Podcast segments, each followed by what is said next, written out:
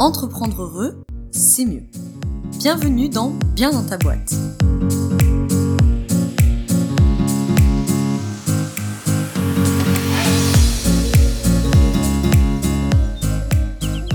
Bonjour à tous, bienvenue dans ce nouvel épisode du podcast Bien dans ta boîte. Aujourd'hui, je suis ravie de te retrouver et surtout de te présenter Elodie Arnouk. Elodie, j'ai pu l'interviewer il y a maintenant 10 jours, quelque chose comme ça, le temps qu'on puisse faire euh, l'interview et que je puisse euh, traiter ce podcast pour te le sortir euh, ce jour. Elodie Arnouk, elle est cofondatrice et co-gérante actuellement de The Hope Gallery. Donc je ne vais pas te présenter en long, en large en travers l'entreprise puisqu'elle va le faire beaucoup mieux que moi dans l'épisode qui suit. Mais ce podcast, je suis vraiment ravie de te le sortir parce que non seulement Elodie est une fille adorable, j'étais vraiment très très contente de l'interviewer, j'ai passé un très bon moment. Et en plus, elle va te donner plein de conseils, plein euh, de, valeurs ajoutées dans ce podcast et on va parler de bon nombre de choses. Alors comme tu l'as vu dans le titre, le sujet principal de ce podcast et la raison pour laquelle je lui ai demandé de venir euh, prendre du temps en studio pour répondre à mes questions, c'est comment on se différencie sur un marché saturé. Pourquoi j'ai choisi ce sujet-là pour Elodie euh, The Gallery, tu vas voir, elle va t'en parler, euh, est positionnée sur le marché de l'art, notamment sur le marché de l'art solidaire. Donc, effectivement, si la question euh, artistique t'intéresse, ce podcast va t'intéresser. Mais au-delà euh, de ça, même si tu n'es pas un branché art, je pense que ce podcast va t'intéresser parce que elle a chopé une idée enfin ses associés et elle plutôt, ont chopé une idée de business, mais ce modèle de business, il n'était pas répétable, euh, il n'était pas scalable, etc., euh, etc. Et donc, euh, quand elle m'a expliqué tout ça, quand on s'est rencontrés en réseau, je me suis dit, il faut absolument qu'elle vienne dans le podcast nous expliquer comment elle est partie d'une idée qui avait plein d'inconvénients, et elle a réussi à prendre le contre-pied de toutes ces idées pour créer un projet qui lui correspondait, qui palliait les failles du premier projet, qui s'inscrit euh, dans l'ESS, puisque, euh, comme tu l'as entendu, du coup, on est sur le marché de l'art solidaire. Donc, en plus, on est dans une démarche euh, qui est très intéressante, et bien sûr, sur un, business model qui, qui est rentable pour eux. Donc, on va parler de ça, comment on se différencie sur un marché qui est saturé, qui est bouché, ou tout du moins qui a réputation d'être saturé, qui a réputation d'être bouché. Donc elle va t'expliquer tout ça, mais on n'a pas parlé que de ça pendant ce podcast, on a parlé de plein de choses passionnantes, on a parlé de son entreprise, bien entendu, mais on a parlé de sa vie d'entrepreneur, de comment elle gère son insécurité, de comment elle gère les montagnes russes émotionnelles. On a parlé également de sa place d'entrepreneur heureux, elle a voulu me parler et j'en étais ravie de la question de l'illégitimité qu'on peut ressentir quand on est une femme entrepreneur, donc elle te parlera également de ça. On a parlé d'un sujet passionnant aussi qui est est-ce qu'un entrepreneur peut être un spécialiste? Ou est-ce qu'un bon entrepreneur c'est nécessairement un profil horizontal généraliste qui sait recruter ses spécialistes? On a beaucoup parlé également de la place de l'humilité dans l'entrepreneuriat. On a parlé d'intuition, on a parlé qu'un entrepreneur était forcément face à lui-même tout le temps. Bref, je suis vraiment très contente de cette discussion. J'ai hâte euh, que tu la découvres et, euh, et que tu découvres Elodie avec plein de petites, euh, de petites citations, tu verras, euh, dans son podcast euh, qui, valent le coup d'être écoutées, reprises. si tu écoutes le podcast sur le, blog de Bien dans ta boîte, je te remettrai dessous les grands points clés à retenir du podcast d'Elodie et bien entendu un sommaire, peu importe où tu es. Tu peux trouver dans la description un sommaire avec les questions que je lui ai posées et les chronos qui vont en face pour que tu puisses tout de suite aller à la question qui t'intéresse ou la retrouver une fois que tu auras tout écouté.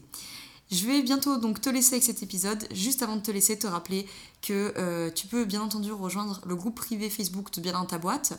Euh, tout simplement sur Facebook en tapant Bien dans ta boîte, le groupe privé. C'est un groupe voilà, qui, est privé, donc tu as des questions à l'entrée, mais ça te prend 10 euh, secondes. C'est juste pour éviter que le groupe soit spammé. Et je serai ravie de t'y retrouver. On est déjà 180 membres maintenant. Et voilà, c'est vraiment un super endroit avec, je suis très contente, plein d'entrepreneurs, de futurs entrepreneurs qui échangent, qui s'entraident. Euh, voilà, on répond aux questionnaires des uns des autres, aux angoisses, on partage les réussites de chacun. C'est, je suis vraiment très contente de ça. Donc n'hésite pas pardon, à nous rejoindre. Et sans plus, j'arrête de discuter et je te laisse découvrir le parcours, les conseils et le quotidien d'Elodie pour The Hop Gallery. A tout à l'heure.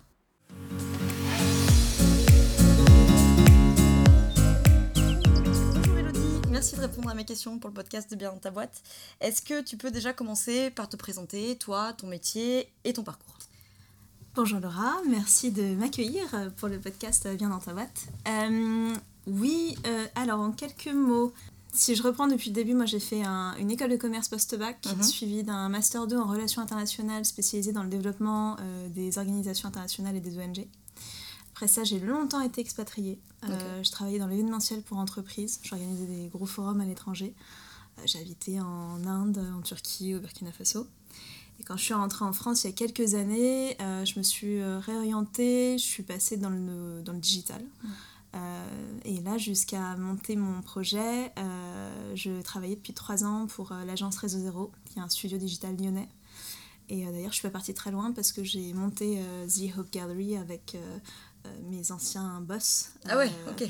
donc on est, euh, alors on est euh, plusieurs associés, on est quatre associés, pas que, mais euh, dans mes associés, euh, j'ai Julien et Ambroise, euh, respectivement directeur artistique et directeur technique de, de Réseau Zéro, Ok. qui, ont, Qui sont restés aussi là-bas. qui sont restés aussi là-bas, qui ont toujours leur projet à côté Mhm. eux-mêmes, mais euh, qui sont DA et, et CTO pour, euh, ouais. pour The Gallery.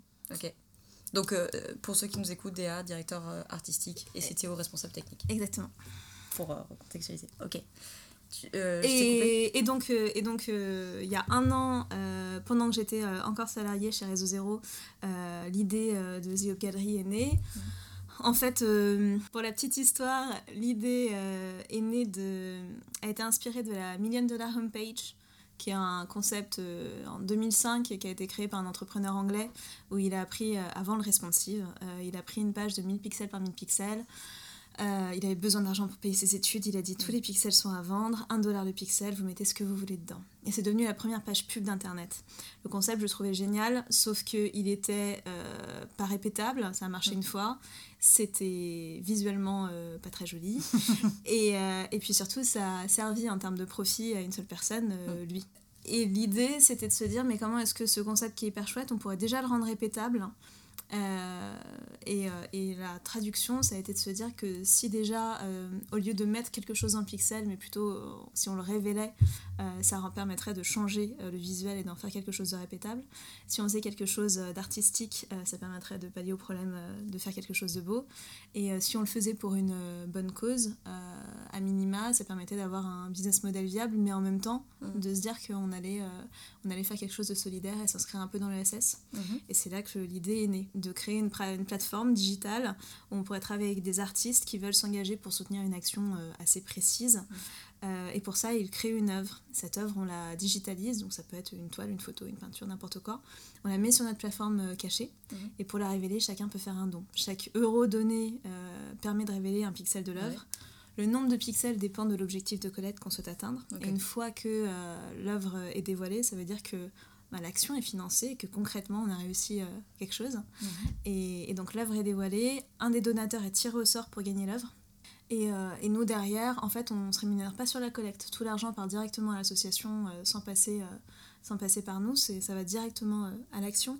On se rémunère, tout comme l'artiste, sur la vente des reproductions de l'œuvre. Donc on édite des éditions limitées, des sérigraphies, des, des, des multiples Mhm. et euh, qu'on peut qu'on vend euh, sur la boutique, ce qui permet à l'artiste d'être rémunéré euh, pour son engagement également et puis pour sa propriété intellectuelle. Mhm. Et nous, on touche une commission dessus comme une galerie traditionnelle. Ok, d'accord. Et du coup, bon, t'as as un peu commencé à répondre à, à la question, mais sur le, le marché de l'art qui a réputation d'être difficile, alors tu m'avais un peu repris euh, sur le fait que ce soit plus le marché de l'art euh, soli- solidaire, hein, c'est ça Mhm. que je Ouais. me trompe pas. Euh, voilà, qui a réputation d'être difficile parce que saturé, qu'il y a beaucoup de monde, etc. Euh, comment toi, tu as réussi en fait à trouver une idée, euh, enfin, ou vous avez réussi à trouver cette idée euh, pour vous démarquer?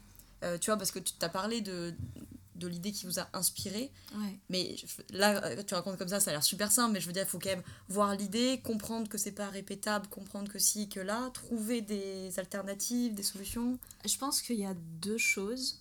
Alors, il y a déjà le fait que moi, ça faisait quelques années que je travaillais avec des artistes. Mm. Euh, sur mon temps off, à côté, euh, je, je montais euh, des, des projets, des appels à candidature avec eux, on imaginait des projets de fresques. Enfin, j'étais assez, euh, assez impliquée euh, dans le réseau de l'art à Lyon, donc je connaissais bien les artistes et je voyais à quel point, surtout, ils se faisaient solliciter euh, pour donner une œuvre gratuitement, pour être mise aux enchères, pour soutenir tel ou tel assaut. Et pour certains artistes qui commencent à être bien repérés, ils sont ultra sollicités. Sauf que euh, et les artistes, clairement, euh, c'est des êtres humains comme tout le monde, ils ont envie de pouvoir aider avec leur art et ils sont hyper prêts à s'engager. Euh, sauf que dans la façon dont c'était fait, c'était toujours un peu problématique, c'est que tu vas donner une toile, euh, elle va être mise aux enchères, tu sais pas qui l'a acheté, tu sais pas où elle part, tu sais que ça a permis de, de collecter de l'argent pour aider une asso, mais ta Mm. toile n'a pas une grande visibilité, au final tu t'es engagé pour une action, mais je trouvais qu'on pouvait beaucoup plus mettre en valeur euh, l'art, Mm. l'artiste, sa démarche, Mm. et, euh, et aussi expliquer pourquoi euh, lui, cette cause-là en particulier, lui parlait. Parce que bien sûr, un artiste, ça reste un, un humain comme tout le monde, il y a des causes qui vont lui parler aussi plus que d'autres en fonction de ses- sa sensibilité personnelle. Et, euh, et donc ça, c'était une première, un premier élément de réponse, c'est que je, je voyais déjà les, la question un peu de, de ce marché de l'art solidaire. Mm. On n'a pas de chiffre officiel, mais où on peut estimer que quand même, il y a tellement de, de ventes aux enchères caritatives, il y a tellement d'artistes qui s'impliquent, soit en- dans la création, soit vraiment en donnant de leur travail, Mhm. Qu'il y avait, il y, avait, il y avait quelque chose à imaginer. Euh, dans ce côté aussi facilita- facilitateur, c'est que tout le monde a envie de faire des, des choses, mais euh, tout ce qui est euh, le travail qui inclut derrière de faire les relations, organiser quelque chose, gérer ne serait-ce que la logistique liée à l'œuvre, etc. Et puis j'avais envie qu'ils soient, qu'ils soient rémunérés en fait, que les artistes puissent trouver une forme de rémunération quelque part, ne serait-ce que pour la propriété intellectuelle, qu'ils puissent s'engager, euh, donc pas forcément euh, gagner autant que s'ils vendaient leur œuvre eux-mêmes, mais qu'il y ait quelque chose, une visibilité, une reconnaissance. L'autre truc, euh, sur un marché, et ça c'est plus généraliste, qui, qui peut paraître saturé, comme l'art. Alors j'écoutais récemment dans Génération Do It Yourself le, le podcast euh, où il y avait euh, Galerie Perrotin qui expliquait qu'en fait dans l'art il y a encore plein de choses à faire et surtout dans le digital euh, c'est pas Mm. du tout bouché, il y a tout à imaginer. Donc ça dépend de où on se place déjà dans le marché de l'art. Outre cette question-là, je pense qu'à un moment, euh, il y avait ce côté un peu du biomimétisme euh, à l'échelle de l'entrepreneuriat. Mm. C'est euh, qu'est-ce que je peux faire qui a fonctionné ailleurs et le transposer dans un secteur? C'est exactement ce que... En fait, c'est un peu une question que tu me posais euh, quand on échangeait avant le- avant l'épisode, mais euh, il y a toujours cette question de ce secteur-là est bouché ou ce marché est en maturation complète. Et je crois que c'est Seth Godin qui dit toujours qu'un marché il peut pas être en saturation, c'est juste que les gens ont arrêté d'innover. Mhm. Et, et tu peux pas.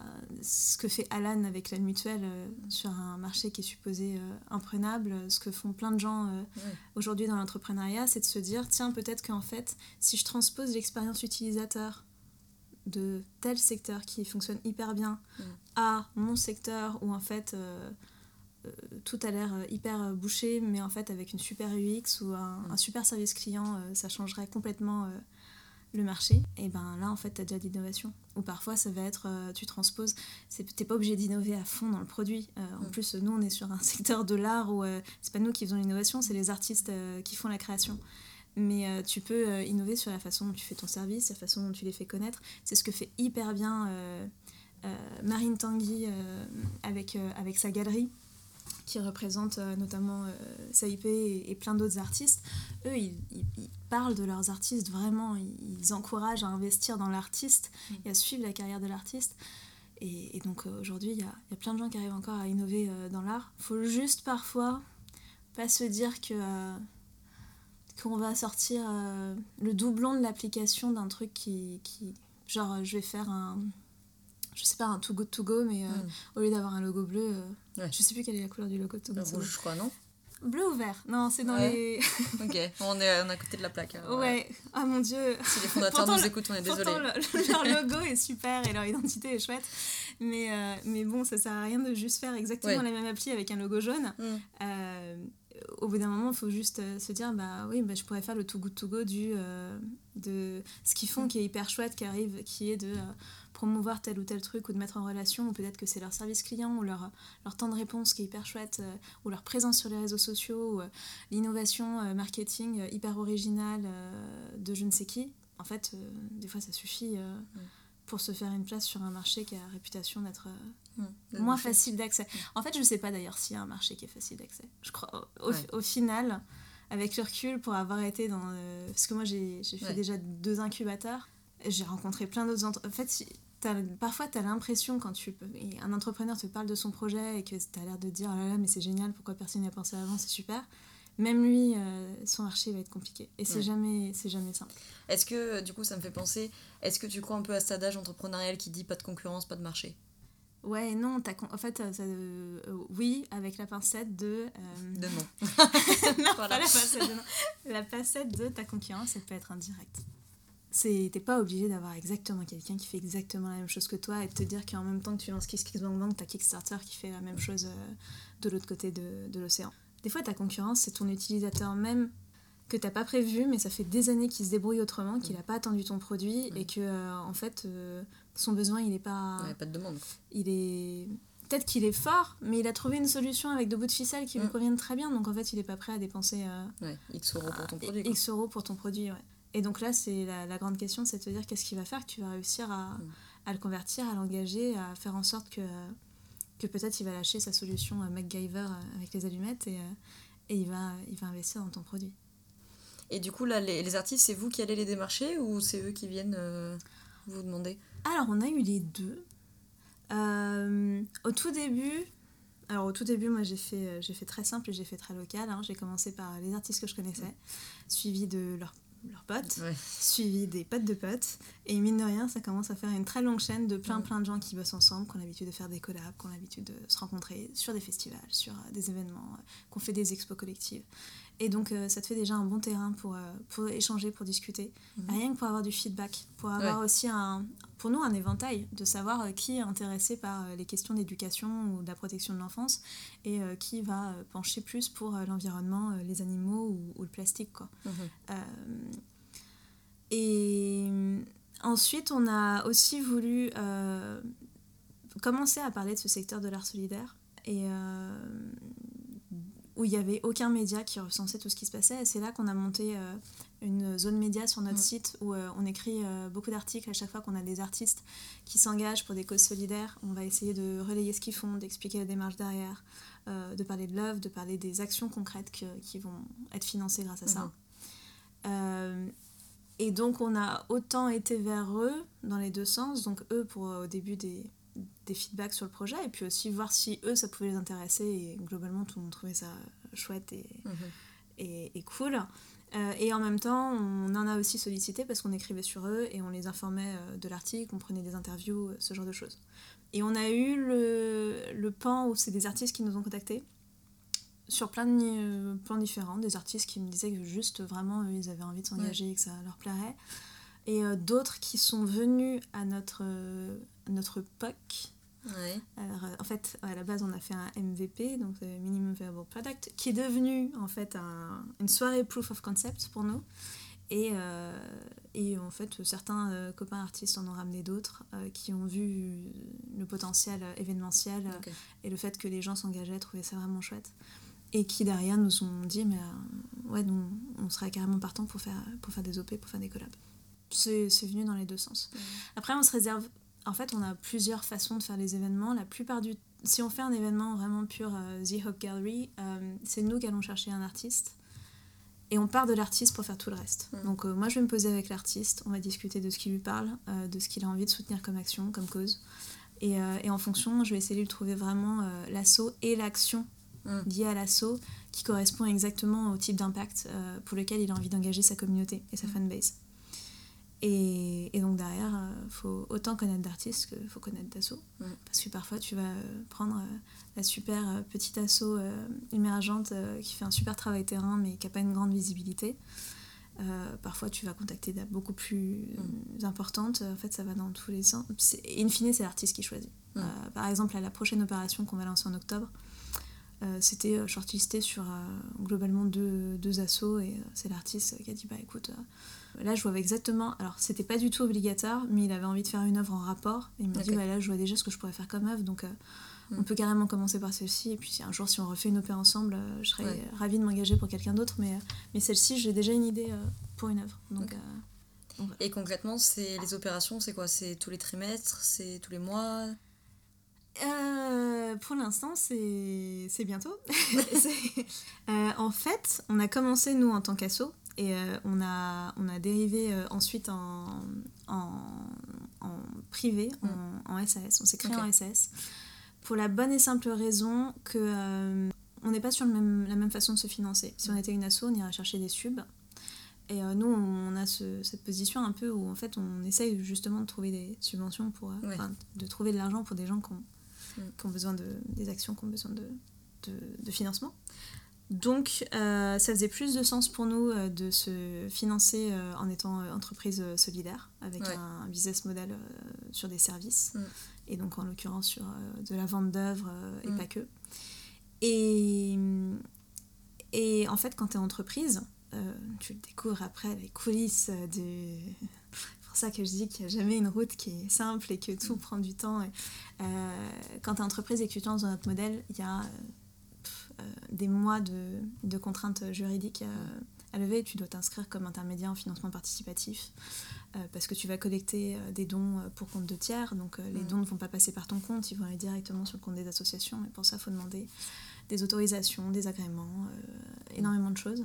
euh, qui te permettent ensuite de faire les choses hyper dans les clous et d'être audité et, euh, et de pouvoir garantir euh, bah, tous les gens qui donnent que en fait, tu es ultra sérieux et que, et que tu fais ça bien. Mm. Euh, D'ailleurs, tous les gens aujourd'hui euh, qui, qui font euh, du financement participatif en général, euh, les grosses plateformes, elles, font, elles sont très sérieuses, elles font ça bien. Maintenant, je, je vois la liste des choses qu'il faut envoyer, donc je sais qu'ils font Mm. ça très bien.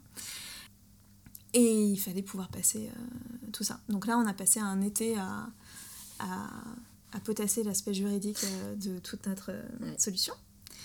Et le but euh, derrière, c'est euh, justement, c'était de pouvoir se dire, ok, euh, ce qui veut dire qu'à partir de là, cet automne, on va pouvoir refaire une OP. Et en fonction du temps euh, de réel de cette Mm. OP-là, on verra quand est-ce qu'on fait la prochaine. Ouais.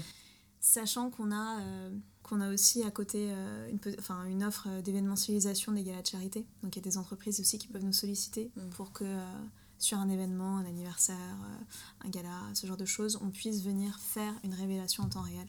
Je dis n'importe quoi, tu peux être sur un festival, tu as un grand écran et pendant toute la durée euh, du festival, du congrès euh, ou de la soirée, tu as des pixels qui peuvent être révélés en fonction des dons des participants.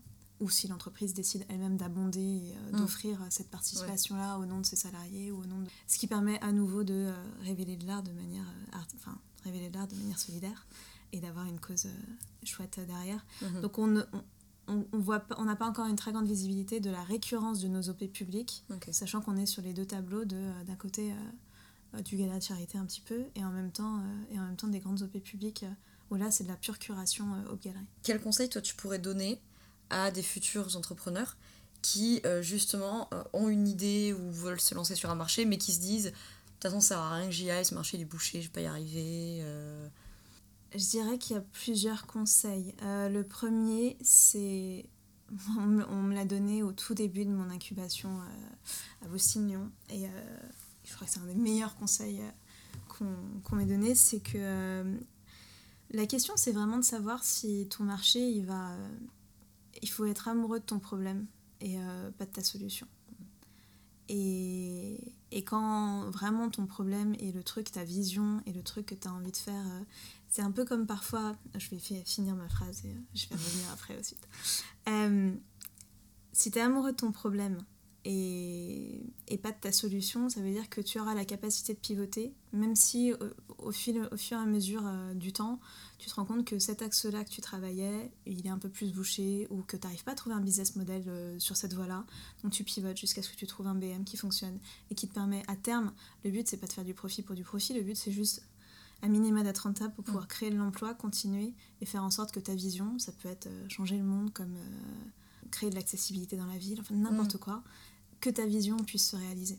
Et là-dedans, euh, je dirais vraiment que le meilleur conseil qu'on m'ait donné, c'était ça. C'était d'arrêter de me dire qu'il faut que, que peu importe à quel point ma solution, je l'ai peaufinée euh, et j'ai avancé dedans, si à un moment mon marché me dit oui mais non, c'est pas exactement ça qu'on veut, ben, au bout d'un faut avoir zéro ego et prendre son truc, euh, le plier et se dire euh, ok, je le pose de côté et, euh, et je vois comment je peux avancer différemment. Et, euh, et ça, en fait, c'est beaucoup plus facile d'avoir zéro ego si tu es passionné par ta vision et ton problème, plus que par la solution que tu as imaginée. Ouais. Si, par exemple, moi, demain, on me disait que, en fait, je le crois pas trop parce qu'on a tendance à tout digitaliser. Si on me disait Ouais. que l'avenir de la collecte de dons, c'est pas la digitalisation, mais c'est d'aller dans la ce que Ouais. font les gens aujourd'hui, ce qui n'est pas ma, ma, certitude hein, en tant qu'entrepreneur, mais eh ben, ça voudrait dire qu'il faudrait peut-être aller dans la rue différemment et faire des free hugs et, dire aux gens à l'ancienne, au scout aux États-Unis, je vous donne un cookie, vous me filez un don, enfin je ne sais quoi, mais faudrait pas hésiter, enfin je n'hésiterai pas à pivoter. Parce que ma vision elle est au-delà au -delà de ça. Elle est, euh, elle est que je pense qu'on peut avoir un vrai impact, que l'art solidaire euh, c'est hyper important et euh, on peut créer un sentiment de communauté et réunir des gens autour d'un truc qui est très beau visuellement comme dans sa réalisation. Et, c'est ça que j'ai envie de faire. Après, outre la question d'être amoureux de son, problème plus que de sa solution et du fait qu'il faut pas hésiter à pivoter, je dirais que le roller, enfin, le roller coaster émotionnel, euh, c'est le quotidien de l'entrepreneur. Qu'il y a des moments où il faut euh, savoir chercher les bonnes nouvelles. Il faut réussir à se réjouir de pas grand-chose. Parce que des fois, c'est juste euh, une mini bonne nouvelle qui va faire que, que tu arrives à enchaîner la, semaine d'après, voilà, où tu tiens ta journée. Il y a certains entrepreneurs qui, et moi ça a été mon cas, c'était pas tant de me dire la montagne est trop haute, j'y arriverai jamais, c'était de me dire je suis qui pour gravir la montagne? Pourquoi moi? Est-ce que j'ai une légitimité? Et c'était pas tant la légitimité entrepreneuriale, parce qu'en fait j'avais déjà monté plein de projets. Donc le fait d'organiser un truc et, euh, et de faire avancer, d'avancer avec une équipe et de se dire qu'on est tous dans un bateau et qu'on essaie d'aller quelque part, soit. Hmm. Euh, c'était plus ma légitimité en tant que femme, hmm. en tant que femme entrepreneur, euh, où j'avais un vrai problème de posture entrepreneuriale, qui a duré un moment d'ailleurs. Ça a duré, oh, je pense, jusqu'à mon, mes débuts d'incubation, Lyon Startup euh, Boosting. Donc c'était un bon six mois. Parce que je me souviens qu'à l'époque, j'avais eu l'idée, on commençait euh, à échanger, on avait été euh, présélectionné Ticket for Change. Il y avait pas mal de choses et, euh, et j'avais pas des masses d'exemples d'entrepreneurs au féminin. Alors, je crois qu'aussi, le truc, c'est que parfois, il faut les chercher, ces exemples les femmes sont souvent très. Euh, quelqu'un disait récemment que euh, les femmes, tu les vois jamais aux conférences, euh, aux conférences dans les panels, etc., parce qu'elles sont occupées à bosser. Mm. Ce qui ne veut pas du tout dire que les hommes ne bossent pas, c'est juste que elles ont, je pense que naturellement, certaines se mettent moins en avant. Elles sont plus au four, au moulin, dans les coulisses de plein de choses. Et, et donc, moi, je manquais un peu de modèles, d'exemples. Euh, et j'avais besoin de me dire que tu pouvais ne pas venir du secteur, parce que ça c'était le cas. C'est euh, moi j'ai pas fait un master en histoire de l'art et j'ai pas du tout la prétention d'être critique d'art ou euh, de me dire que je suis une experte là-dedans. À la limite, je suis peut-être plus légitime par mes études sur l'aspect OI et ONG et, et, par mon engagement personnel sur, sur des actions humanitaires. Mais moi, tout ce que je faisais, c'était bosser avec des artistes et je m'y connaissais autant que, que mes artistes qui galèrent avec la maison des artistes tous les mois. Quoi. Et, et j'avais pas du tout la prétention d'être experte parce que je pense que le rôle d'entrepreneur, c'est de trouver des gens qui sont meilleurs que soi et qui s'y connaissent bien mieux. Donc, euh, si j'ai besoin d'une critique d'art, je sais qui appeler à Lyon et, mm. et ça va très bien. J'avais plus la notion de me dire, mais euh, pourquoi est-ce que les gens vont me faire confiance? Qu'est-ce qui va faire qu'ils vont me suivre? Qu'est-ce qui va faire qu'un artiste va me dire, ok, vas-y, on, on bosse ensemble? Euh, Qu'est-ce qui va faire que mon équipe va me suivre? Qu'est-ce qui se passe quand je doute? Ça, ça a été la grande question. Mm. C'est comment est-ce que moi, je suis dans la tempête, je suis au, bout de ma vie euh, du désert euh, à chercher une oasis et je garde le doute pour moi parce que, parce que ce truc-là, je veux pas le communiquer et j'ai pas du tout envie que les autres perdent la foi. Parce que souvent, quand c'est toi qui lead, c'est toi qui dois donner la foi à tout le monde. Quoi. Et avec le temps, alors déjà un truc qui m'a aidé, c'est de rencontrer Pauline Lignot, euh, je l'ai rencontrée à un événement euh, Gémio, euh, enfin un événement Bistock qu'elle avait organisé à Gémio à Lyon. Et, et je lui avais écrit, je me souviens, dans les, dans les commentaires à l'époque où le gratin s'appelait encore crème de la crème en lui demandant comment est-ce qu'on arrivait à se positionner et à se sentir légitime en tant que femme. Et juste après cette question, elle a, elle a fait énormément de podcasts où elle interviewait des femmes entrepreneurs. Mmh. Euh, et, je me rendais compte que, en fait, euh, alors on se pose, euh, on a tous ces questions de posture entrepreneuriale, hein, c'est mm. un truc à trouver. Mais juste, elle faisait. Et au bout d'un moment, tu fais et t'arrêtes de te poser des questions. Et c'est un peu comme si plus ton projet avance et plus t'as plein de choses à faire, moins t'as le temps de te poser la question et je suis légitime Ouais, non, en fait, j'ai pas la question. Faut faire des choses et, j'avance. Ça, ça m'a pas mal aidé. un autre truc qui m'a aidé, c'était de prendre des mentors. Euh, je déjeune régulièrement avec deux personnes que je respecte beaucoup, avec qui je partage mes doutes. alors je peux partager mes doutes avec mes associés, mais en général, je commence déjà par euh, disséquer euh, l'aspect euh, flip euh, avec eux, euh, où ils me- ils m'aident à redescendre et à re- redonner un truc un peu, un peu pragmatique, pour que derrière, j'arrive pas, j'arrive pas face à une équipe pleine de pleine d'incertitudes, mais que j'arrive déjà avec un truc bien posé et, un début, et au moins j'ai vu que j'ai verbalisé la chose avant, j'ai des débuts de solution.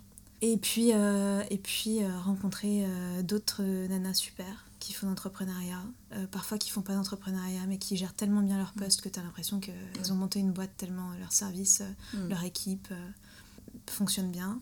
Et l'incubation aussi m'a énormément aidé. Parce que quand tu es incubé, tu te rends compte, comme aux femmes, on- on a tous des flips, on se pose les mêmes questions. Peut-être que les hommes ont moins la question de se dire suis-je légitime? Ah, mais en fait, ils vont se poser la question suis-je légitime pour un autre sujet? Pas en Mm. tant qu'homme à entreprendre, mais c'est suis-je légitime à. euh, je suis pas technicien et euh, je suis en train d'essayer de vendre euh, un produit SaaS euh, et je sais pas moi qui l'ai codé, c'est mon développeur, sauf que mon développeur, c'est moi qui dois aller vendre la solution, Mm. comment je fais Enfin, on a tous à un moment ou à un autre un truc de légitimité qui se pose. Et, et c'est vrai qu'en incubateur, tu sens pas du tout, enfin en tout cas moi je l'ai pas ressenti, cette différence homme-femme, du tout. Non, on est tous des entrepreneurs qui avons plein d'espoir, euh, des grands rêves et, euh, et, euh, et les peurs qui vont avec. Je, je reviens deux secondes sur un truc que tu as dit avant. Enfin, c'est plusieurs choses que tu as dit quand tu parles des entrepreneurs, euh, et notamment le fait que tu dis, euh, j'ai plus le mot précis, mais qu'une qualité d'un entrepreneur, c'est justement d'aller recruter meilleur que soi. Ouais. Et euh, qui est une phrase que dit souvent Absatoussi d'ailleurs, qui été un modèle pour moi dans le- dans l'entrepreneuriat féminin pour le coup. Et, et donc, ma question, c'est est-ce que pour toi, un, bon entrepreneur, entre guillemets, c'est du coup plutôt un profil horizontal, un profil généraliste qui est justement capable d'aller chercher des spécialistes Ou est-ce qu'un bon entrepreneur, il peut être spécialiste? Je pense les deux. Euh, ceux que j'aime, enfin ceux que j'ai tendance à admirer euh, beaucoup. En fait, je crois qu'un bon entrepreneur, il peut être spécialiste ou non spécialiste tant qu'il a un- euh, une vision en arborescence, qu'il est capable d'avoir ce truc macro-micro de voir euh, tous les tenants et aboutissants de si je prends telle, déci- telle décision, ça va avoir un impact jusque-là, Mm. sur tel service, sur, tel, euh, sur mon équipe, euh, sur ma communication, sur tout ça. Et quand tu es capable d'avoir ce truc un peu. cette- ce système de cette arborescence en Mhm. eux, mais ça c'est le digital en moi qui parle, je pense que ça t'aide beaucoup dans l'entrepreneuriat. Parce que tu prends pas tes. Tu, tu, tu projettes tes décisions différemment. Après, en effet, euh, tu peux tout à fait venir d'un background de spéci- spécialiste. Moi, j'ai par exemple mon directeur technique, Ambroise. euh, c'est, euh, il est incroyable en termes de. C'est, c'est- il est capable de. Il a créé un CMS génial. Il est très actif dans la communauté open source. C'est, une, c'est un, un monstre du bac. Je suis tellement fière de bosser avec lui. Il m'inspire tout le temps. Enfin, à chaque fois que j'ai. Je, je- si, je, si un truc est techniquement possible, je sais que lui va être capable de le faire. Il est Mm. capable de se former à des technos en 48 heures. Enfin, c'est incroyable. À la base, il a un master euh, en direction artistique. Il est DA. Et euh, tout ce qu'il a appris du code, il l'a appris en autodidacte. Et, euh, et aujourd'hui, euh, il a été élu meilleur développeur en 2013 euh, par la Communauté International Awards. Mm. Il n'a jamais fait une école de code de sa vie. Donc, tu peux être spécialiste dans plein de choses. Tu peux aussi être complètement généraliste. Ce qui est important, je dirais, par contre, c'est un peu comme quand tu es manager, c'est de comprendre ce que font les gens. Si tu comprends pas ce que font tes équipes, et si t'as pas à minima une notion euh, de euh, c'est quoi ton produit, euh, quelles sont les possibilités aussi de ton produit. Genre, si tu fais du digital, si tu comprends pas ta dette technique, que tu vas forcément avoir, tu vois pas comment tu peux faire évoluer ton produit. Donc derrière, si tu essayes de vendre un truc ou de créer une évolution, alors qu'en fait, techniquement, t'es pas t'as pas la base pour, bah, t'es parti au devant de soit Mm. gros problème, euh, soit euh, embaucher 4 devs pour euh, refaire toute l'architecture de ton truc depuis le début. Je suis d'accord avec la question de pouvoir s'entourer de meilleurs que soi. Moi, j'aurais jamais la prétention de faire ce qu'Ambroise est capable de faire, de faire ce que Julien fait, de faire ce que Gaël fait. Euh, mes associés, ils font tous ce qu'ils font très bien. Moi, j'avais deux. Je me suis beaucoup inspirée avant de devenir entrepreneuse de, de, de mes, des boss que j'ai pu avoir dans ma vie de salarié qui m'ont euh, énormément inspirée. Et il y en avait un, euh, Dominique Lenoir, qui a monté euh, plusieurs, euh, plusieurs entreprises et, euh, et qui est quelqu'un que je respecte beaucoup, euh, qui euh, m'avait dit deux phrases euh, il y a des années quand je travaillais avec lui, c'est qu'il considérait que lui, ses plus grandes réussite, c'était qu'il s'était toujours entouré de meilleurs que lui. Et que quand tout allait mal, il gardait espoir. Et que quand tout allait bien, c'était là qu'il commençait à s'inquiéter. et donc j'essaye à peu près de garder ces, ces deux, deux, mantras avec moi. J'ai jamais la. Ça, ça aide aussi à apprendre à déléguer. Mm. De savoir dans quoi tu as potentiellement une expertise, même si au bout d'un moment tu peux pas rester expert de ton secteur parce que tu es occupé à faire tourner une boîte. Mm. Mais, mais dans quoi tu. Par contre, euh, tu es vraiment moins bon que quelqu'un d'autre et euh, il faut trouver de l'aide là-dessus. quoi.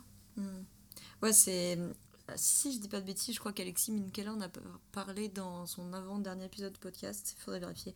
Mais euh, je crois qu'il pose la question justement de est-ce que tu peux, euh, quand tu es un entrepreneur, euh, au sens gestionnaire de la chose, que voilà, tu as la gestion de ta boîte, etc., est-ce qu'à un moment donné, tu peux rester un expert?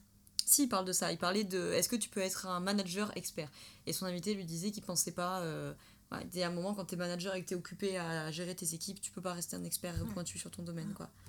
Ah, je, suis, je suis assez d'accord. Je mm. pense que tu peux venir d'une expertise, mais qu'au bout d'un moment, es, euh, quelqu'un d'autre me disait que euh, tu pouvais pas concrètement savoir tout ce qui se passe dans ta boîte euh, au bout d'un moment si tu grossissais suffisamment. Donc en fait, il fallait que toi, tu sois en contact avec les personnes qui sont elles-mêmes responsables. Mm. Euh, de, du pôle produit, du tech, de la com, de tout ce que tu veux, des finances, et que eux te fassent des inputs et des feedbacks, mm. mais que tu c'est euh, virtuellement euh, impossible. Alors moi je suis à un stade où c'est pas du tout le cas. Hein. Je mm. suis tout à fait capable de savoir tout ce qui se passe dans ma boîte, mm. parce que je fais encore énormément de choses moi-même, euh, toute seule. Mais, mais à terme, je pense en effet qu'il faut juste accepter le fait que tu vas être généraliste et que par contre être manager c'est un, un vrai job. Il y a un truc là-dessus sur lequel les anglo-saxons sont quand même hyper bons, c'est, et les françaises se développent de plus en plus, mais c'est cette capacité de reconnaître que en fait, gérer une boîte c'est un boulot à part entière et, euh, et qu'aujourd'hui, même moi, par exemple, tu vois, je me pose des questions euh, de RH, euh, de recrutement, de, de qui j'ai besoin, de quel type d'aide. C'est quoi la culture d'entreprise que j'ai envie de créer? C'est quoi ce que j'ai aimé dans les boîtes que j'ai pu faire? C'est quoi ce que j'ai pas... comment est-ce que je peux m'améliorer? Comment est-ce que je peux donner du feedback plus constructif? Comment est-ce que je peux mieux présenter mon projet? Comment... Mm. Enfin, il y a un milliard de choses sur lesquelles euh, au bout d'un moment, c'est pas seulement un jour j'ai eu une vision et, euh, j'ai posé des statuts et je me suis enregistrée euh, au RCS. quoi. Mmh. C'est un vrai boulot. Et, et, et, moi, j'ai vu vraiment la différence entre des managers que j'ai eu qui étaient incroyablement inspirants et qui étaient capables de me donner des vrais objectifs et qui eux-mêmes se remettaient en question en tant que manager. Et, et ça se voyait derrière qu'ils étaient capables de, de, super bien gérer le, le projet entrepreneurial et d'autres qui euh, étaient des super experts et qui, avaient, euh, qui, avaient, qui étaient des très bonnes personnes et des belles personnes, mais qui par contre euh, avaient jamais eu. En fait, ils s'étaient retrouvés managers de fête, avec une boîte qui grossit des fois un peu plus vite que ce qu'ils auraient cru, mais, mais qui, qui laissait un peu bah, ce truc-là de côté, pas par manque d'envie aussi, mais parfois par manque de temps, ce genre de choses. Hmm. Parce que là, vous avez des, des salariés dans, ce, dans cette entreprise? Non, pas encore. Ouais, pas encore bah, on est déjà euh, suffisamment d'associés. Donc oui, on, c'est ça. On, est, on, a un champ d'équipe qui est chouette, qui mm. est qu'on est capable de, à ce stade, tout faire nous-mêmes. Mm. Donc on a pas, on a un peu d'aide de stage mm. et, euh, et j'espère que l'an prochain on fait notre première embauche. Mais je me pose quand même cette question de culture d'entreprise, rien qu'avec mes stagiaires. c'est vrai. Alors, il y a une question qui me vient parce que tu as parlé au tout début qu'il fallait du coup être amoureux de son problème et pas amoureux de sa solution. Et donc il fallait avoir le non-ego. Il fallait pas avoir l'ego de s'accrocher à sa solution, avoir l'humilité de, de, pivoter s'il y avait besoin de pivoter. Et euh, tu m'en as reparlé euh, il y, a, y, a, peu de temps là, de la question de l'ego. Euh, et du coup, ma question c'est est-ce qu'un entrepreneur, il faut qu'il soit humble et qu'il fasse attention à son ego? Ah ouais. Ah alors, en tout cas, alors en fait, je ne sais pas s'il si, faut. Je sais pas si c'est une qualité de l'entrepreneur. Par contre, c'est une qualité qui est partagée par tous les entrepreneurs que moi je respecte et que j'admire. Il y en a beaucoup, hein. Mm. mais, euh, mais, euh, mais même dans les personnes que je considère comme mes mentors, euh, ils ont été capables d'avoir des succès incroyables. Je pense à Sylvain Ramos, mm. qui était directeur technique d'App Gratis, que, que, je respecte énormément et et qui me fait toujours des feedbacks ultra pertinents. Il a été capable de lever des, millions avec App Gratis, derrière en plus With a Place, là il est sur un nouveau projet. Et, et, pourtant, il a une humilité incroyable et sa vie, sa vie a déjà changé plein de fois.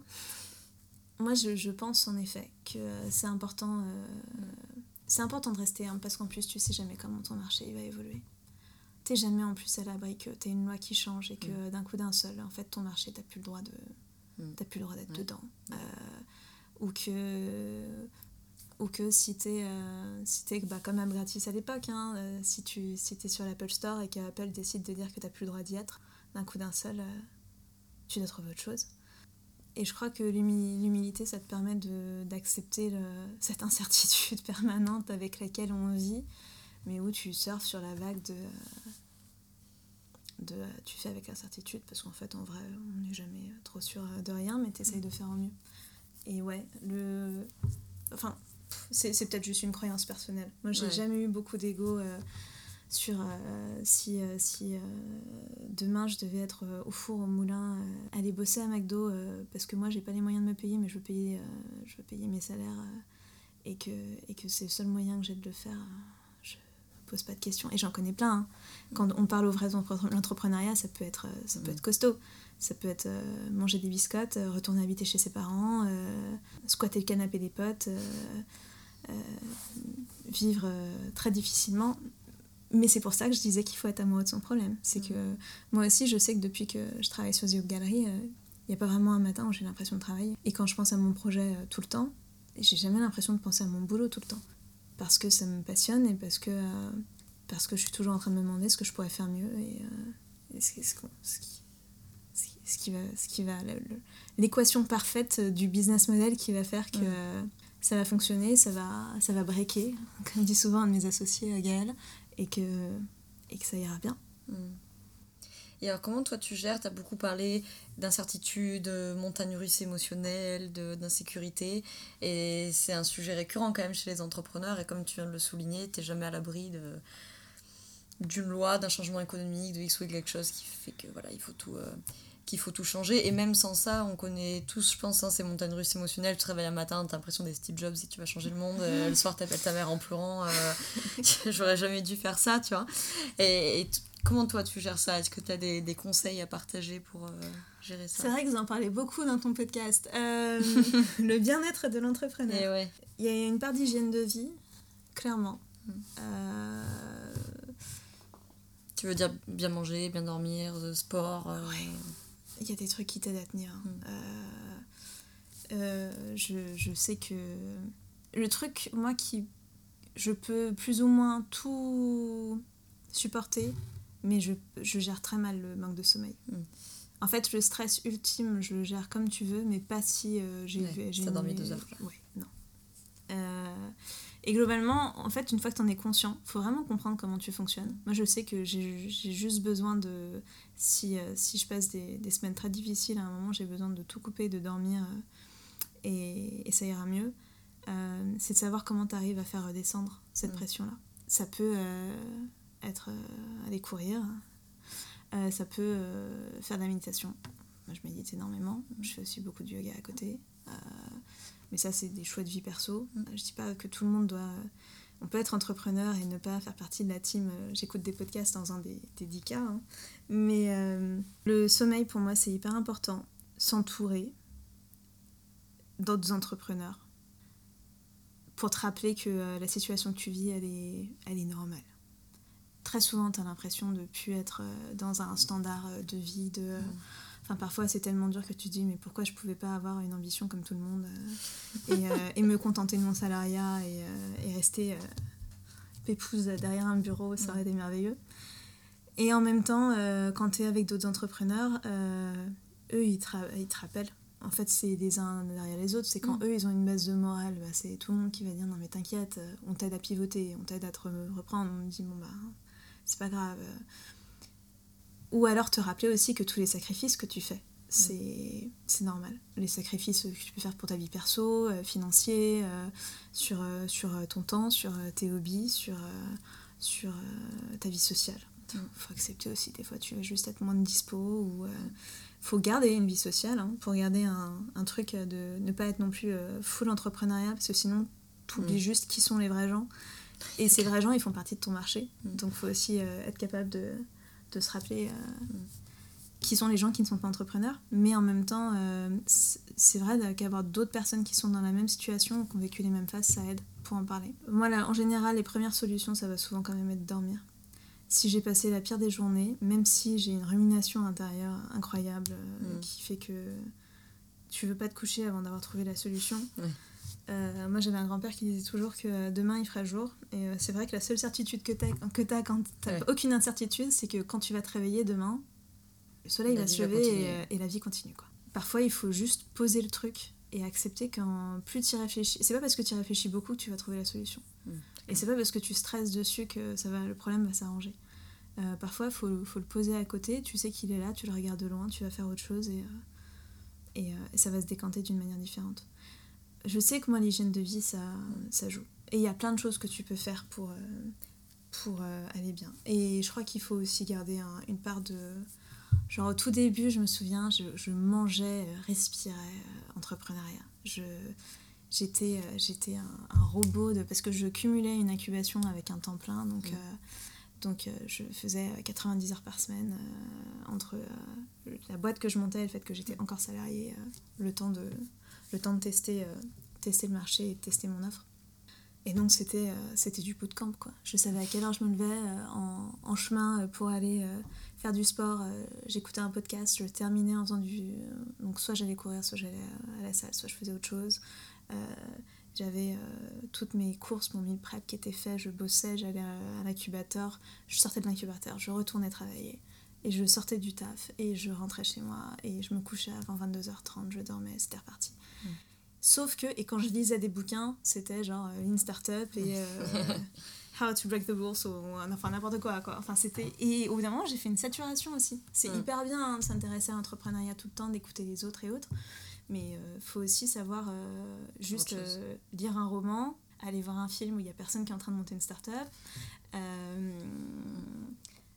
juste aller en terrasse pour boire un verre avec quelqu'un qui va te raconter sa vie normale de je suis enceinte ou, euh, euh, ou, ou, juste de parler de son boulot à lui, mais, mais où tu. qui n'est pas en train de monter sa boîte ou, ou, de la gérer. Quoi. Et ce qui est hyper important, je dirais, c'est aussi d'avoir des gens qui vont jamais te parler de boulot. Moi, je les cultive, ceux-là. Parce que dans les périodes où tu es, euh, au fond du trou, le pire truc que moi je vis super mal, c'est quand t'as pas vu quelqu'un depuis longtemps et dit Alors, comment ça va? Le boulot? Ouais. chiffré, tu te payes bientôt. Et t'as envie de dire, mais tu sais, euh, tu sais combien de temps met un entrepreneur avant de se verser un salaire euh, C'est pas la priorité pour moi. Ma priorité, c'est déjà embaucher des gens. Mais. Euh, et t'as ouais, as vraiment envie de dire laisse-moi. Sauf que ça part d'une bonne intention. Sauf que quand ça, ça t'arrive cinq fois dans ta semaine et qu'en fait t'as pas de bonnes nouvelles à partager et que toi-même tu voudrais que ça avance plus vite, sauf que t'es en attente ou qu'il y a un truc qui n'a pas avancé aussi vite que tu voulais, ça te rappelle juste un truc que tu essayes de ne pas. Tu fais tout pour pas y penser et te remettre le nez dedans. Et donc, il faut vraiment réussir à avoir ces, ces personnes un peu précieuses, soit avec qui tu es capable de dire écoute, on parle de ce que tu veux, mais pas de ça. Euh, soit qui naturellement euh, vont être tout à fait capables de te raconter des choses qui ont rien à voir. Et ça sera pas un sujet. Et ça te permettra toi aussi de, de ressortir euh, du truc où tu te fais des fois des montagnes. Hmm être un entrepreneur, c'est être face à soi-même tout le temps. Ça te, ça te parle, ça? Ouais. Je me suis jamais autant regardée. Mm, mm. euh, oui, ouais. Ça fait, ça fait plein de choses. C'est que tu es face à es face à tes contradictions, tu es face à tes défauts, tu es face à tout ce que tu veux améliorer chez toi euh, d'un point de vue pro mais comme d'un point de vue perso, parce que tu montes ton propre projet, donc ça sort de la sphère euh, professionnelle de est-ce que je suis un bon manager ou est-ce que j'arrive à donner du feedback constructif tu es face à ta capacité d'endurance, à tes doutes, à, à, tes choix de vie perso. Mm. Genre moi par exemple en tant que femme entrepreneur, euh, j'ai pas du tout... Euh, enfin je, je, veux dire j'ai des copines qui sont plus jeunes que moi, euh, qui sont en couple depuis 5 ans, qui ont des enfants. Et, et, moi c'est pas ma vie. c'est pas ma vie et, et c'est des choix de vie c'est des choix de vie où il faut aussi faire face à soi-même et, se dire qu'on est en train de les assumer. Et se dire qu'en effet, bah, c'est des périodes. C'est des périodes où tu es en train de focus sur un truc. Et que euh, ça veut pas dire que tu pas la place pour quelqu'un dans ta vie, mais ça veut juste dire que tu segmentes des choses et, euh, et qu'il euh, y a des moments pour tout. Et que là, tout de suite maintenant, un peu comme si tu étais mère célibataire d'un nouveau-né. Et, Ouais, ça. et ton nouveau-né, c'est ta start-up. Ouais. Et si demain tu t'arrêtes de t'en occuper, bah, il meurt. Mm. Parce qu'il a vraiment besoin de toi. Mm. Donc en fait, euh, il y a le package, quoi. Euh, tu viens avec ta start-up. Pour, pour tout le monde. Pour ta famille, pour tes potes. Pour, euh, Donc ouais, être un entrepreneur, c'est vraiment être face, euh, face à soi-même et à face aussi à ce que tu renvoies aux autres. Ta capacité d'inspirer les gens, de faire euh, en sorte que ton équipe reste motivée. De... Des fois, tu sais même pas pourquoi ils te font confiance. Euh, vraiment, tu te dis, mais qu'est-ce que j'ai dit pour que euh, vous tous, vous me suiviez euh, et, et on va tous ensemble là-bas vers l'infini Et au-delà. Mais, ou plutôt vers l'infini et l'inconnu, hein, vraiment. Mais. Et puis, t'as pas toutes tes réponses. Il y a un truc euh, d'impalpable euh, Mm. qui fait que on s'est retrouvés autour d'une vision et. Une capacité, je pense, à, chez les entrepreneurs, j'en parlais dans, dans le podcast a- avec mon père, de l'importance aussi de, de l'intuition chez un entrepreneur qui est quand même capable de dire, bah, en fait, j'en sais rien fondamentalement si mon truc va marcher, si j'emmène mes équipes au bon endroit, etc. Donc je pense qu'il y a une part aussi un peu de... Tu vois, quand tu dis on Ouais. avance vers, euh, vers l'inconnu, euh, c'est vrai que je comprends ce que tu veux dire, quoi, de, de regarder tes salariés et de te dire, mais putain, vous êtes tous en train de me suivre. et en fait, Et moi-même... vous avez l'impression que je sais où je vais, Ouais, mais exactement. pas du tout. Mais en fait, moi-même, je suis pas Moi-même, 100% je, sûre de mon je coup, là. doute un peu. Je, ouais. Euh, oui. Euh, après, moi, j'avais un, un entrepreneur qui m'avait dit un jour, j'ai trouvé ça juste, faut arrêter de dire je pense et il faut dire je teste. Et euh, nous, on a gagné vachement de temps en réunion quand, euh, quand les premières, elles duraient déjà vraiment hyper longtemps. Donc là, on les a bien réduits. Mais les premières, c'était vraiment ouais, mais moi je pense, je suis pas sûre, non, je le sens bien, non, ouais. Alors on sent plein de choses et on pense tous plein de trucs. Ce qu'on va faire, c'est qu'on va trouver un moyen de tester l'idée. Ouais. On va soit aller poser la question directement aux gens concernés, ça peut être euh, même un questionnaire hein, ou des interviews en direct. Euh, genre, euh, un artiste, euh, tu vas le voir et tu lui dis euh, si je, on fait ça, ça, comme ça pour telle OP, tu, tu viens ou. Mm. Qu'est-ce qui ferait que toi tu viendrais? Qu'est-ce qui ferait que ça t'en parle pas? Qu'est-ce que. Se dire en effet que c'est important d'écouter ton intuition, euh, par exemple, même pour un recrutement. Tu Mm. rencontres quelqu'un, euh, le, le feeling passe super et tu sais pas pourquoi, tu te dis j'ai hyper envie de bosser avec cette personne, j'ai aucune idée de savoir ce que ça va donner, par contre je sais que Je le sens bien. je sens bien. Et tu pourrais complètement. Alors après, tu as des critères, bien sûr, hein, tu as vu un CV, tout ça, c'est pas pour rien que tu l'as rencontré. euh, mais, euh, mais des fois, il y a des feats euh, qui ne s'expliquent pas. Et donc, oui, il faut être capable d'écouter un peu son intuition et de se dire euh, tiens, je, je sens le marché comme ça. Mm. Il y a un peu une part de. C'est vrai qu'on cherche une source avec un bâton. mais euh, mais c'est vrai qu'après, il y a une être aussi de, de test. C'est une Mm. fois que en fait, tu as une intuition, et c'est comme ça que tu dis vous êtes tous en train de me suivre euh, vers l'inconnu. Mais, en- mais c'est beaucoup plus facile quand tu dis écoutez les gars, je sais pas si ça va fonctionner, mais on va tester. Et comment est-ce qu'on peut faire pour tester euh, sans y passer des mois pour, euh, pour pas avoir l'impression que la, la porte, si tu t'apprends, elle fasse très mal. Mm. Et juste te dire euh, tiens, euh, non, la porte elle s'est juste fermée et en fait il y a l'autre à côté qui est ouverte du coup. Mm. Faire confiance à son intuition, rester ultra connecté, tout remettre en question de ta vision en fait à chaque fois. Te dire est-ce que c'est pour ça que j'ai commencé à entreprendre au début ou pas. Sinon tu dérives trop et euh, si euh, au bout d'un moment ta vision c'était de rendre le monde meilleur et que, et que euh, ton projet il a fait huit fois le tour de lui-même mais que là tu es en train de prendre un truc qui a peut-être potentiellement genre zéro impact ou, ou, ou qui aide personne, bah, te, te Mm. demander si euh, je fait. au final tu es encore connecté à la raison pour laquelle tu as commencé à entreprendre au début. Mm. Et donc c'est à ça qu'il faut, je pense, en effet, euh, être et face à soi et écouter euh, ouais, son, son intuition. Mm. Mais après, euh, rester pragmatique et dès que tu as, un- dès que t'as un feeling ou un truc, se demander comment tu peux le tester. Mm. Alors du coup, c'est un tout petit peu anticipé ma traditionnelle question de fin. euh, quels sont tes conseils pour entreprendre heureux? Entreprendre tout court, ça rend heureux l'entrepreneuriat. Euh, en, en vrai, en vrai, ouais. Voilà, à, à t'écouter depuis une demi-heure, je me dis que c'est des futurs entrepreneurs, ils vont un peu flipper. Genre, euh, j'ai pas de mec, j'ai pas de meuf, j'ai pas d'enfant, je travaille tout le temps, ma boîte c'est mon bébé, je doute. J'ai- euh, les, je crois les, les plus grands bonheurs euh, que j'ai eu de ces dernières années, euh, je les dois à- Ouais, à mon projet. c'est euh, ça a rien à voir en fait pour quelqu'un qui est aussi perfectionniste que moi et euh, aussi dur avec soi-même et, et, critique et qui a toujours envie de faire un truc, quand tu as une réussite dans l'entrepreneuriat, ça va être un peu dur à accepter, mais en fait, ta réussite, tu peux vraiment te l'approprier et la vivre pleinement. Euh, ça veut pas dire que c'est pas partagé avec ton équipe, mais ça veut dire que collectivement, vous avez réussi un truc. La première fois que j'ai euh, fait une collecte et qu'on et qu'on a levé des sous pour la Fondation Abbé Pierre, je me souviens que le soir, je me suis couchée en me disant, mais euh, quoi qu'il se passe demain, euh, c'est ouf. C'est génial. C'est génial. On, on, a réussi à. Enfin, on finance des jours d'ouverture pour des centres d'accueil. Enfin, c'était c'était un sentiment du travail accompli qui est incroyable. Euh, globalement, ouais, moi je travaille tout le temps, mais j'adore travailler. Donc en fait, comment est-ce qu'on fait pour entreprendre heureux bah, C'est ce que je te disais, j'ai jamais l'impression de bosser parce que moi j'adore mon, mon, projet. j'adore ce que je fais.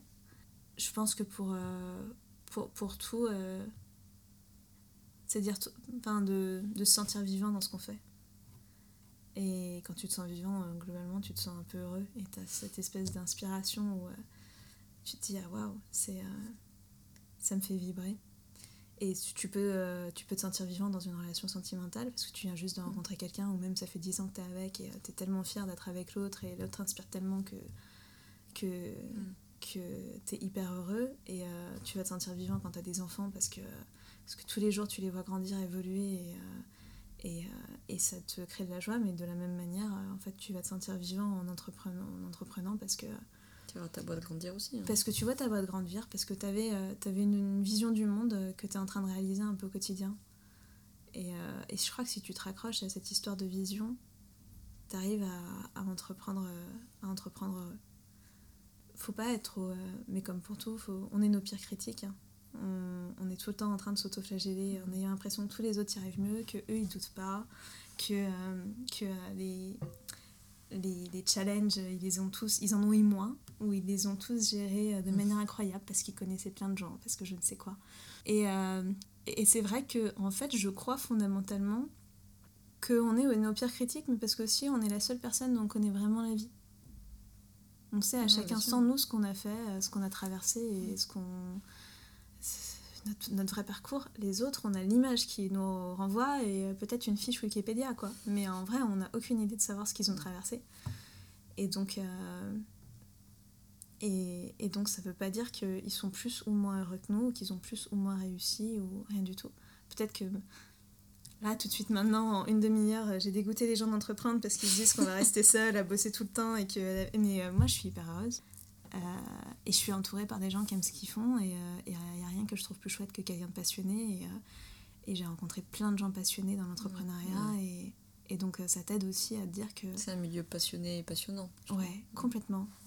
Donc, pour entreprendre heureux. Il faut être passionné.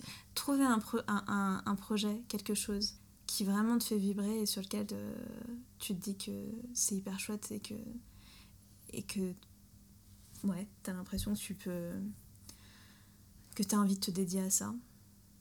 Euh, moi euh, clairement je demain je gagne l'auto et, et j'ai pas besoin d'argent pour travailler. Je continuerai à travailler et à entreprendre toute ma vie parce que je j'aurais peut-être pas besoin de me payer mais, mais je, serais, je serais heureuse de continuer à, à, faire ce que je fais. C'est un, un cheminement. On se sent utile c'est chouette. Donc, euh, trouver une passion, ouais, et faire ce qui nous rend heureux. Ok, ça marche. Bah, merci beaucoup, Elodie, d'avoir répondu à mes questions. merci à toi.